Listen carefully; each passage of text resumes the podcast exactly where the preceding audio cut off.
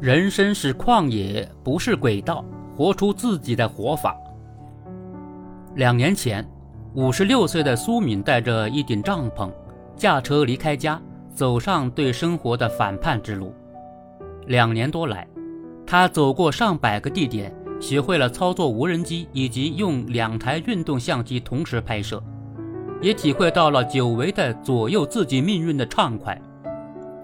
在社交媒体上，苏敏分享了自己的感受：“当我真正跨出自驾游这一步，我才真的意识到。”自己的人生应该有自己的规划和节奏。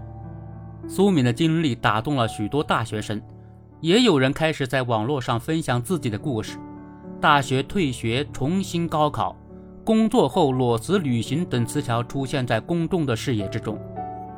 如今，这些逆社会时钟的声音正逐渐显现。不同于按照社会时钟按部就班的生活。他们没有遵循在什么年龄就该做什么事的法则，而是以自己的生活节奏前行，在自我探索中找到属于自己的时区。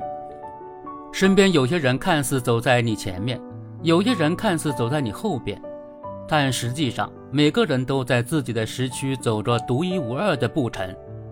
在盛行于新时代社会群体的内卷和躺平之外。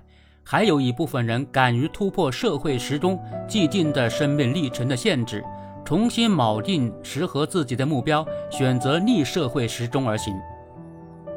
什么年纪就该做什么事吗？未必。按部就班的生活一定是好生活吗？也未必。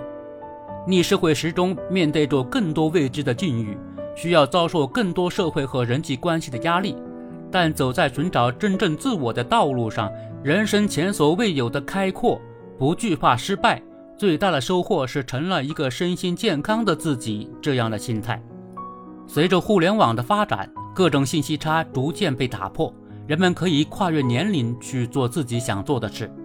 福建师范大学应用数学专业的黄宝朝同学认为，我可以学习，也可以做一些其他的跨越我这个年龄段的事。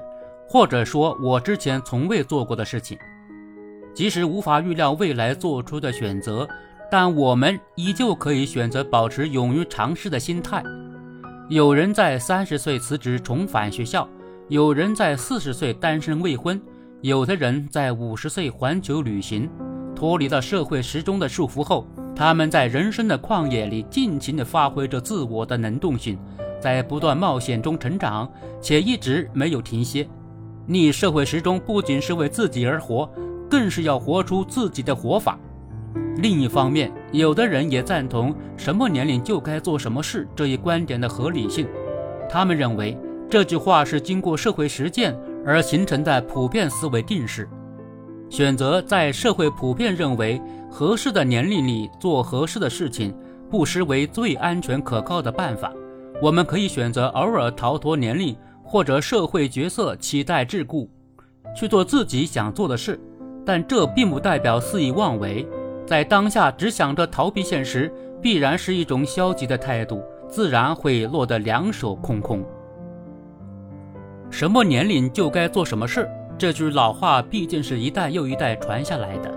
尤其是进入社会后，很多事情不是自己想怎么样就怎么样的，还需要考虑实际的问题。曾经在中学想象着未来逆社会时钟生活的同学小五，在上大学后学会了考量周遭的状况、家人的期望、社会的压力、角色的期待，无形中影响着他未来的规划。他认为，在社会中更需要的是顺社会时钟，结合自己发展的规律，综合考虑实际情况，才能更好地适应社会环境。物理学专业的小轩也认为。虽然大学有很多自由可控的时间，但自己毕竟还处于读书阶段，应该把时间用在该做的事情上。逆社会时钟的生活方式还是比较奇异，容易招来别人不一样的眼光。他认为，逆社会时钟是个具有挑战性的事情，并不是每个人都能够做好。在实施的过程中，也难免会遇到各种不同的声音。按照社会时钟运行的规律，循规蹈矩。至少会很顺利、安全地完成他人生设定的目标。同时，也有部分对此持中立态度的同学，他们是顺社会时钟为机遇，视逆社会时钟为挑战。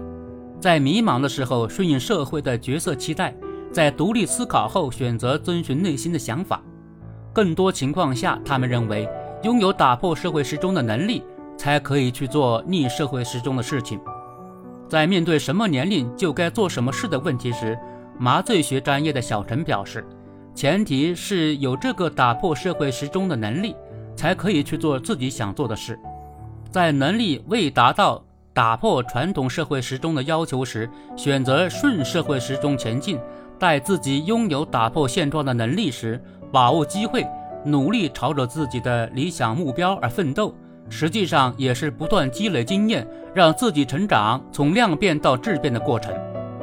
来自福建工程学院汉语言二二级的罗平燕告诉我们，在这个年纪，我选择想做什么事就大胆的去做。福建技术师范学院应用心理学二一级陈燕会做出选择。比较迷茫的时候，我会选择顺社会而行。当我有一定的能力，我会毫不犹豫按照自己的想法去做想要做逆社会时钟的事情，而会计学二零级的吉吉，则会做出更考虑实际、不随心所欲并顺社会时钟的选择。或许每个人都有属于自己的适合区，正是因为人生是旷野而非轨道，才让人人活出或稳定或自由的不同人生。姜子牙八十岁出山成为宰相，齐白石五十六岁改变画风，创造出独特风格的名画。丘吉尔六十六岁成为英国首相。他人眼里所谓正确的路，并不一定是当下最适合自己的道路。该如何走，该何时走，选择权在自己的手中。不负当下，不惧未来。愿我们都可以勇敢成为未知的样子。